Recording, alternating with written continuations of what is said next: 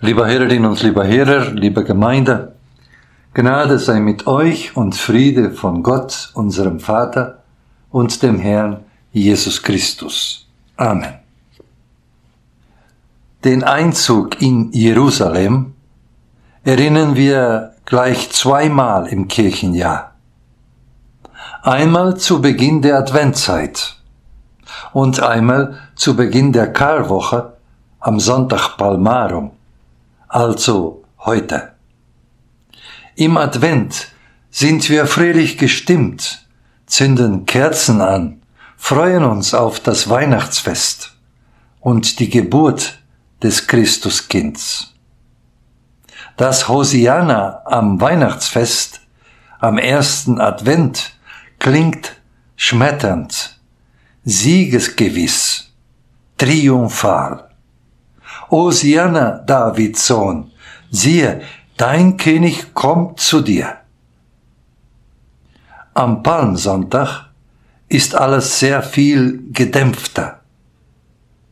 Die Aussicht auf den Karfreitag triebt die Stimmung. Bald schon werden Kerzen gelöscht werden. Ein Leben wird ausgelöscht. Und die heute noch Osianer rufen, werden morgen schon vor Pilatus schreien, Kreuziger ihn, kreuziger ihn. Tod statt Geburt. Verzweiflung statt Vorfreude. Advent ist die Ankunft und Palmarum ist der Anfang vom Ende.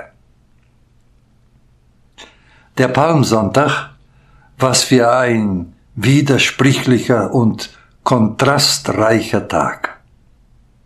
Und der Predigtext, der für den heutigen Sonntag vorgeschlagen ist, mildet die Spannung nicht. Im Gegenteil. Das Johannesevangelium gewährt uns einen überraschenden Einblick in die innere Beziehung zwischen Vater und Sohn, zwischen Gott und Christus. Hier blicken wir quasi dem Gottessohn über die Schulter und hören höchst Vertrauliches, nämlich ein Gebet, Worte, die anscheinend nicht für unsere Ohren gedacht sind. Wie in einem Film oder beim Lesen eines fremden Tagesbuches lässt uns der Evangelist Johannes in das Herz des Gottessohn schauen und seine innersten Gedanken hören. Wir lesen Johannes Evangelium, Kapitel 17, die Verse 1 bis 8.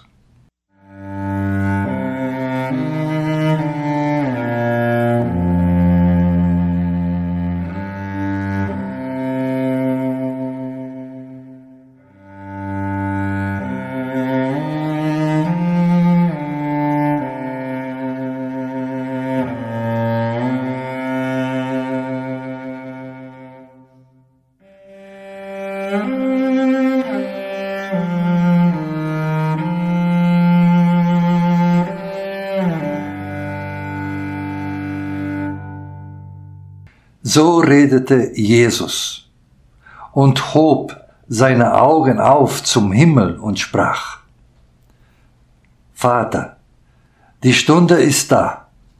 Verehrliche dein Sohn, damit der Sohn dich verehrliche. Denn du hast ihm Macht gegeben über alle Menschen, damit er das ewige Leben gebe allen, die du ihm gegeben hast. Das ist aber das ewige Leben, dass sie dich, der du allein wahrer Gott bist und den du gesandt hast, Jesus Christus, erkennen. Ich habe dich verehrlicht auf Erden und das Werk vollendet, das du mir gegeben hast, damit ich es tue. Und nun, Vater, verehrliche du mich bei dir mit der Herrlichkeit, die ich bei dir hatte, ehe die Welt war. Ich habe deinen Namen den Menschen offenbart, die du mir aus der Welt gegeben hast. Sie waren dein, und du hast sie mir gegeben, und sie haben dein Wort bewahrt. Nun wissen sie, dass alles, was du mir gegeben hast, von dir kommt. Denn die Worte, die du mir gegeben hast, habe ich ihnen gegeben, und sie haben sie angenommen und wahrhaftig erkannt, dass ich von dir ausgegangen bin, und sie glauben, dass du mich gesandt hast.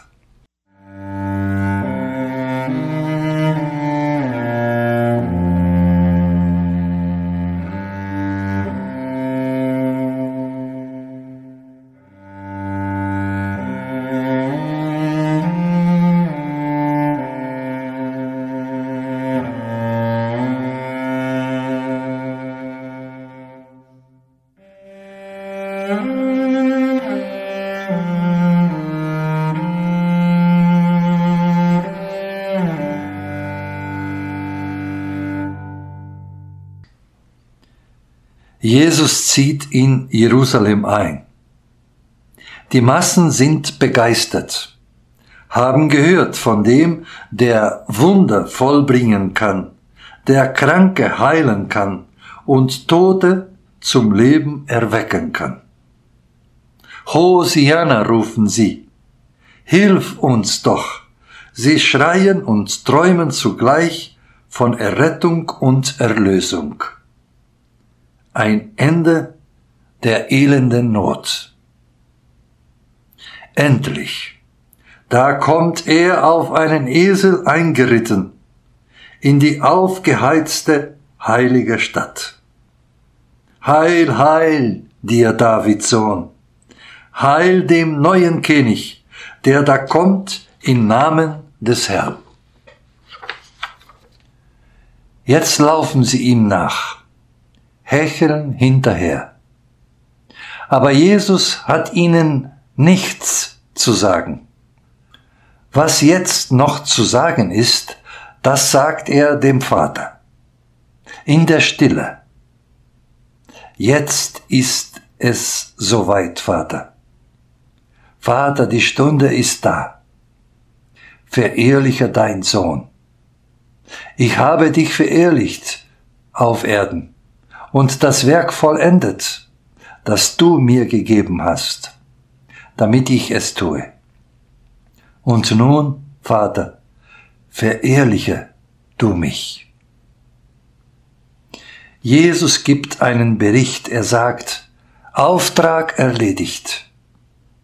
Meine Leute wissen nun, wer du bist, wie du bist und was du willst nämlich dass du der Vater, der liebende Vater bist, kein grausamer Tyrann.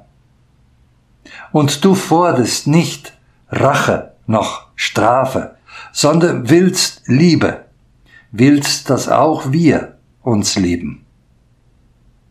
Ich habe meinen Leuten gezeigt, wie du bist. Bei mir konnten sie es lernen. Von mir konnten sie es hören. An mir konnten sie es sehen, dass du der einzig wahre Gott bist. Nun zeige auch an mir, was diese Liebe ist. Verehrliche auch mich, den Sohn. Gib mir die Kraft, den Weg zu gehen, der vor mir liegt, den Weg zu meiner Erhöhung und Verehrlichung am Kreuz. Bei Johannes Evangelium ist das Kreuz ein Sieg und keine Niederlage. Es ist die Erhöhung des Sohnes, seiner Intronisation und Krönung vor aller Welt und zugleich seiner Rückkehr zum Vater. Inmitten von Schreien und Träumen des Volkes hat Jesus das Ziel seines Weges vor Augen. Seine letzte Woche hat begonnen. Am Anfang seines Weges versuchte ihn der Teufel in der Wüste, bot ihm die Herrschaft an über alle Reiche, versprach Reichtum und Ruhm. Er aber widerstand der Versuchung. Am Ende des Weges drängen sich die Massen um ihn, schreien, betteln ihn an, er möge doch ihr Führer sein. Und Jesus widersteht auch hier der Versuchung. Sein Sieg wird größer sein, als sie es sich je vorstellen könnten. Er wird die Römer nicht besiegen, nein, er wird keine Armeen brauchen. Sein Sieg wird noch viel größer sein. Er wird den letzten und grausamsten aller Herrscher überwinden, den Tod. Und so gehen wir hinein in die Karwoche, in eine stille Zeit, auch wenn alles drumherum schreit. Und das wünsche ich Ihnen, dass Sie auch einen Moment der Ruhe finden in dieser Woche. Eine Minute des Innehaltens, des Nachdenkens und des Friedens. Amen.